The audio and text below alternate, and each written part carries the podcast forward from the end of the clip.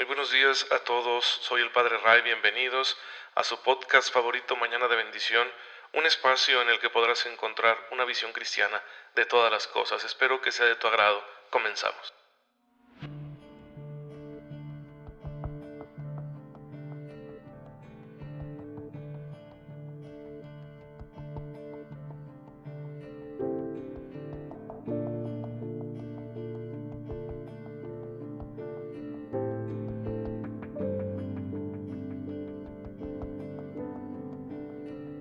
Muy feliz lunes, queridos hermanos. Un fuerte abrazo a todos ustedes que tienen la amabilidad de escucharme mañana con mañana para recibir este mensaje de la palabra de Dios, de la enseñanza de la iglesia, que quiere iluminarnos el día, que el propósito es inspirarnos para que vayamos caminando en nuestro itinerario de santificación, que es lo que el Señor quiere de nosotros y para eso nos bendice y nos concede innumerables dones, gracias y bendiciones.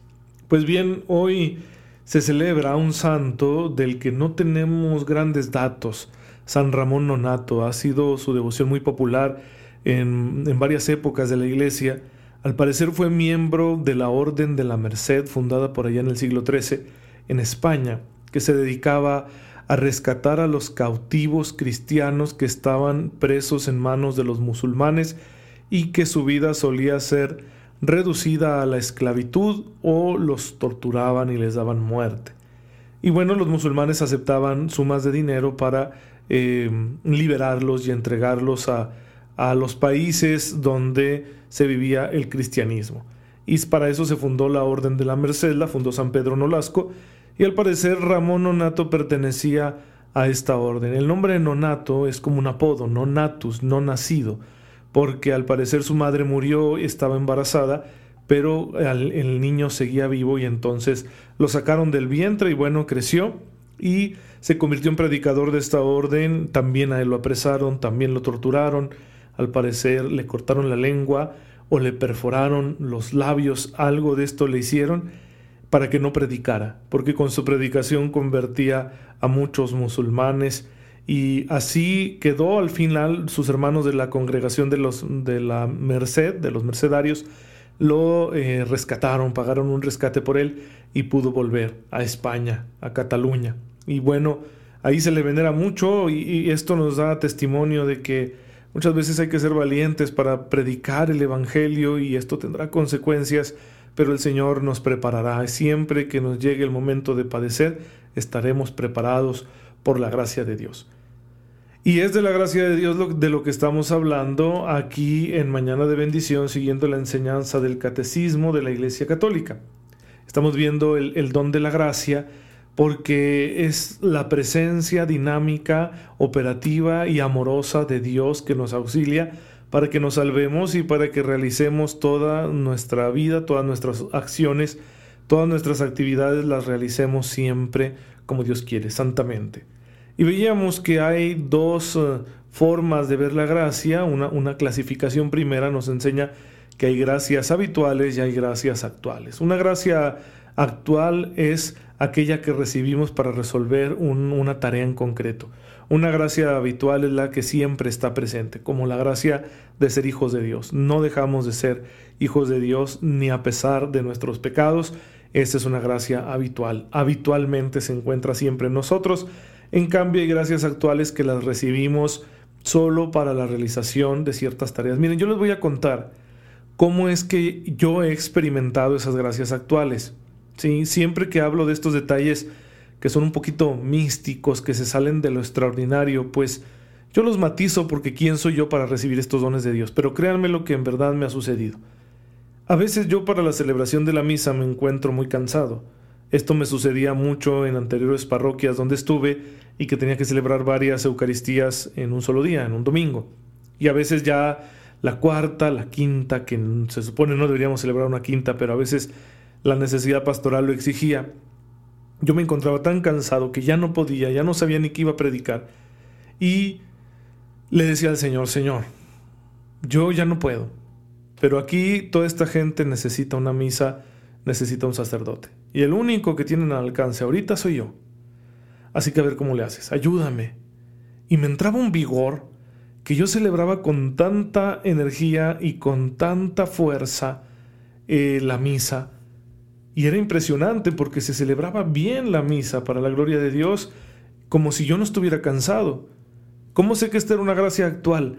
Porque en cuanto terminaba la misa, para la gloria de Dios bien celebrada, volví a sentirme exhausto. Volví a sentir el cansancio en mi cuerpo, volví a sentir algún dolor que trajera me volvía, esa pesadez que sentimos a veces en la cabeza. En fin, yo decía, qué raro, o sea, Dios me escucha y me concede esto, pero solo para la misa. Esa es una gracia actual, ¿sí? No es habitual, no es una disposición constante, sino es una ayudadita. Y creo yo que llegaba esta ayuda porque yo le hacía una petición muy sincera al Señor y muy humilde, diciéndole, quiero celebrar bien por bien de ellos, Señor. Por bien de ellos. Ellos te necesitan, es su misa, es su misa de domingo, ¿no? No van a volver a comulgar hasta el próximo domingo y probablemente eso sea lo que suceda. Entonces, que hoy se lleven tu presencia, tu amor, que lo disfruten, que, que mi cansancio no vaya a ser un impedimento. Y el Señor escuchaba mi petición y me concedía esa gracia actual. Bueno, eso es una gracia actual Gracias habituales son las que están de manera permanente, como la afiliación divina, el hecho de que somos hijos de Dios. Es un, ejemplito de, mi vida pastoral, de mi vida sacerdotal, eh, muy sencillo, que nos puede ayudar a entender esta clasificación. Pero hay otra clasificación, no es la única. El catecismo nos va a decir enseguida que existe esta otra clasificación. La clasificación que nos habla de los tipos de gracias según su objeto. Sí, por ejemplo, tenemos toda gracia de Dios es, es, acción del Espíritu Santo. Y todos los dones del Espíritu Santo son gracias, porque son gratuitas. Dones en cuanto que son entregados, regalados, y gracia en cuanto que es algo gratuito. Entonces todo viene del Espíritu Santo, que nos lo hace llegar gracias al misterio de la encarnación, muerte y resurrección de nuestro Señor Jesucristo para que la iglesia se santifique, para que la iglesia crezca, para que la iglesia se desarrolle y llegue a su plenitud. Pero nos llegan de diferentes maneras. Por ejemplo, los sacramentos, los misterios de la fe que celebramos, los siete sacramentos, son gracias sacramentales. Nos llegan a través de ellos y tienen distintos efectos. Pero además están los dones del Espíritu Santo, también esos son gracias. Y por último está lo que llamamos gracias especiales o carismas. Los dones del Espíritu Santo son auxilios divinos que todos recibimos. Todos los hijos de Dios tenemos los siete dones del Espíritu Santo. Pero todos tenemos carismas distintos. Hay muchísimos carismas de muchos tipos. San Pablo en la primera carta a los Corintios nos da una doctrina muy buena acerca de los carismas y nos va ayudando a entender que se distribuyen según el querer del Espíritu Santo para lo que necesite cada alma en particular, para lo que necesita la iglesia en general. Así que no todos tenemos todos los carismas. Hay quien tiene el carisma de predicar, hay quien tiene el carisma de escuchar, hay quien tiene el carisma de servir a los demás, hay quien tiene el carisma de ser paciente, el carisma de barrer la iglesia, el carisma de, en fin, es, son millones de carismas. Todos podemos tener varios carismas. Sí, por ejemplo, yo creo que un carisma en particular que Dios me ha dado a mí es la paciencia que tengo con las personas que padecen discapacidad. Sí, porque una persona con discapacidad va en otro ritmo su vida, tiene procesos de aprendizaje distinto. Especialmente he trabajado con personas con discapacidad auditiva y con personas con discapacidad intelectual. Y no me cuesta, bendito sea Dios, trabajar con ellos. No, no porque sea perfecto, sea yo un genio, no, no, para nada, yo soy una persona que me desespero fácilmente, pero con ellos no. Entonces creo yo que ese es un carisma, es decir, una gracia especial. Y al darnos Dios esas gracias especiales, nos va dando un llamado, porque a través de, de esas gracias nos está diciendo, mira, lo que quiero de ti. Si a ti te sale bien hacer esta cosa, por ejemplo, eres muy bueno para barrer, lo haces muy bien, amas barrer. Sí, todos tenemos que limpiar en algún momento algún espacio. Pero hay gente que tiene verdaderamente un carisma para la limpieza. Y a lo mejor no le estará pidiendo Dios por ahí algo, no le estará haciendo un llamado. De ve y limpia la casa de tu vecino que está enfermo y solo, que no tiene quien lo ayude. O ve y presta tu servicio de limpieza en la parroquia. puede ser, ¿verdad? Todo, todo carisma que hayamos recibido es un llamado a realizar una misión en el nombre de Dios. Entonces, este carisma, cualquiera de ellos, sí, a, veces son realmente extraordinarios, como hacer milagros, hablar lenguas, tener visiones, profetizar, el don de ciencia, que es esta capacidad como de, mejor dicho, de palabra, de ciencia, ¿no? De, de conocimiento, que de pronto sabes lo que la otra persona tiene por anticipado. O ese don tan especial que a mí me llama la atención de que muchos santos lo han experimentado, la ubicuidad o bilocación, el poder estar en más de un solo lugar al mismo tiempo. O la levitación, yo siempre he querido levitar, ojalá el Señor me lo conceda algún día, ¿verdad? Simplemente para saber qué se siente.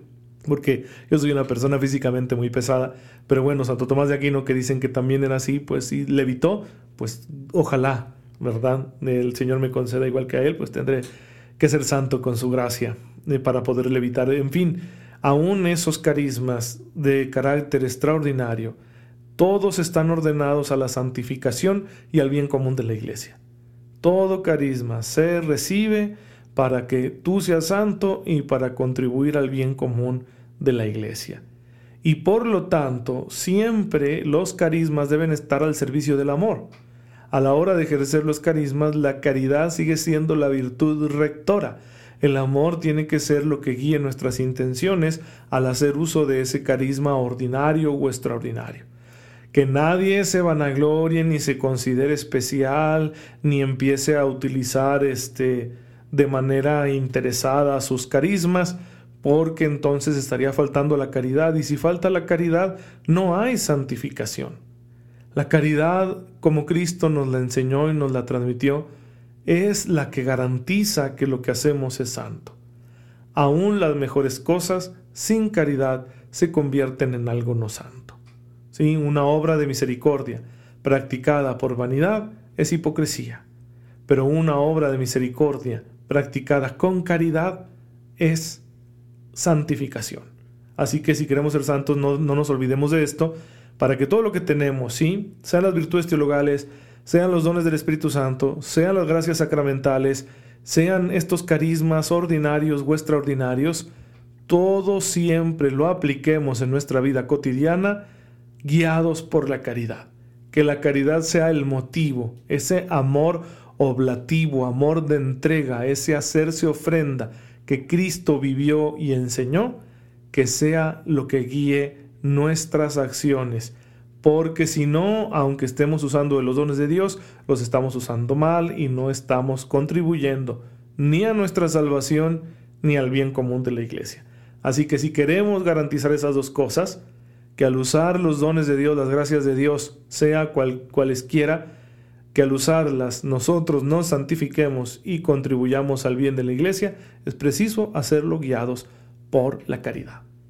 Bien hermanos, pues este es un tema muy rico, vamos a seguir hablando de él en dos o tres episodios más, para que no se lo pierdan, yo les envío un saludo, un fuerte abrazo, espero que oren por mí, yo lo hago por ustedes y nos vemos mañana si Dios lo permite. Cuídense mucho, Padre, gracias, porque en tu grandeza nos has comunicado tantas gracias de diferente tipo, de manera que siempre estemos acompañados de ti y podamos realizarlo todo según tu voluntad.